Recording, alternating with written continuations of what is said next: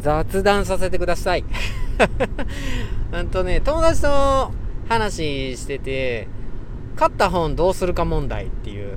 うん。なんか、友達もめっちゃ本読むし、その影響で多分高瀬も本読むようになったんですよね。で、もうだいぶ昔からの付き合いの友達なんで、うん。あの、買って知ったる仲間たちの本の話聞け楽しかったんですけど、高瀬はね、あの、前に話したことあるんですけど、本は読んじゃうと、もう、線だらけ、泥だらけっていうか、書き込みだらけになっちゃうんで、で、世界に一冊の本にしちゃう勢いやから、売れないんですよね、もうブックオフで。だから処分っていうと、あの、残念ながら資源紙になってしまうんですよね ごめんなさいみたいな。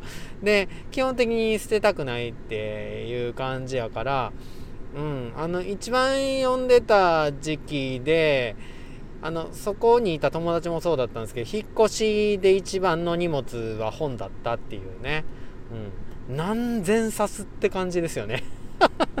本棚とかも大学生が持ってる棚のレベルじゃなかったもんね。カラーボックスとかじゃないですよ。もうなんか8段ぐらいの 天井ギリギリ測ってそこにバシッて入ってる本棚をね買ってきたんですよね。うん。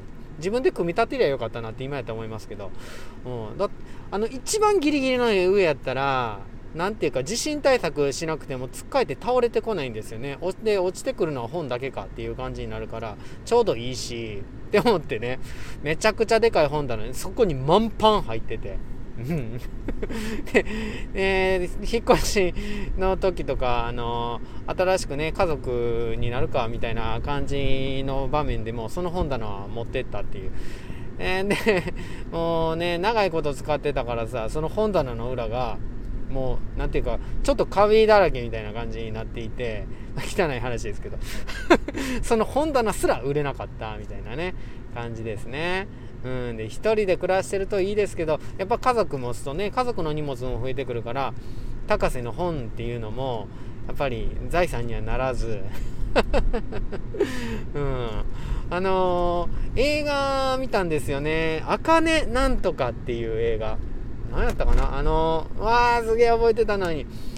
ああ、茜色に燃えているかな？うん、すごい素敵な本で、その話いきなり旦那さんが死んでしまうんですけどもその旦那さんが残した本棚あれ級には持ってましたかね？っていう、うん、であの映画見てなかったら伝わらないですね。すいません、うん、であれ友達は自分は本は買ったらで一回読んだらすぐ売るかなってただもう一回あの読むっていうか読みたくなったら電子書籍で買い直すんやってもうあったはいいなと思って。でも、確かに自分も電子書籍で買い直すってことはするなっていう。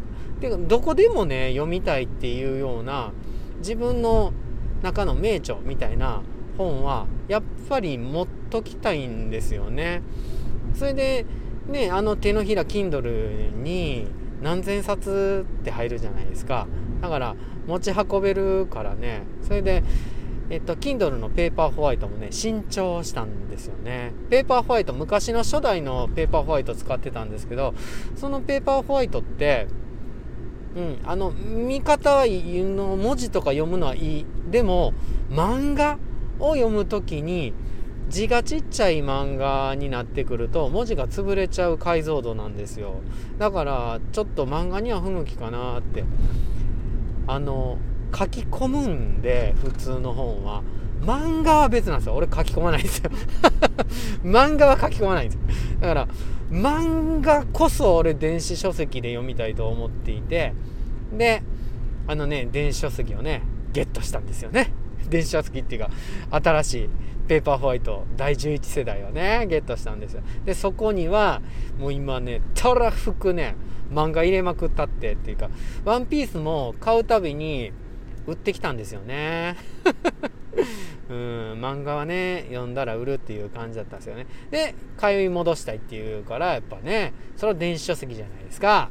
っていうことでね、今、Kindle のね、電子書籍がね、ワンピースがね、たらふく入ってるんですよね。それでね、それをね、一巻ずつ読んでるんですけども、いやーやっぱりいいわ。あのただすごい本ってとても素敵なのは時代を超えるっていうかうん。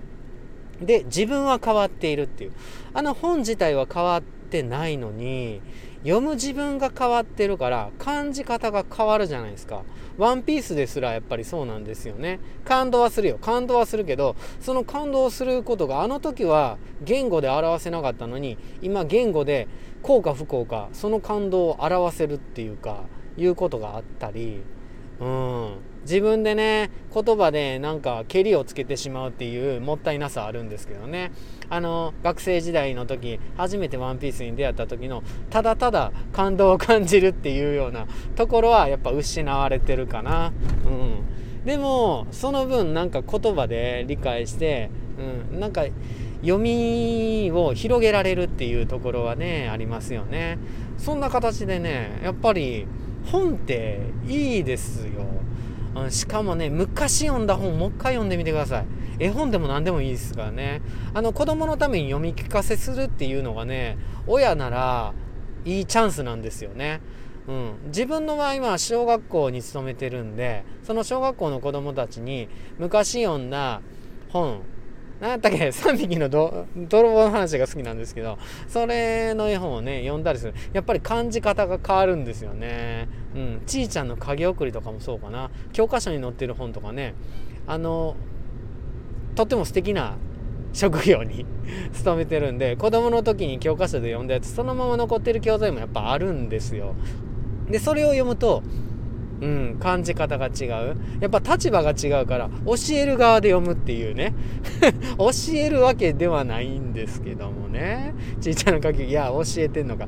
うん。いや、本当に、父として読むっていうのは、父、父親としてね、読むっていうことだったり、教師として読むっていうことだったり、あの時子供として読んでた自分との比較、変化、すごいとっても楽しいですよ。だから、ちょっとね、昔読んだ本っていうのはね、読んでみてください。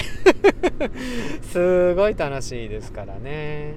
はい、えー、雑談でした。知らんけど、あなたはどうやって本読みますか？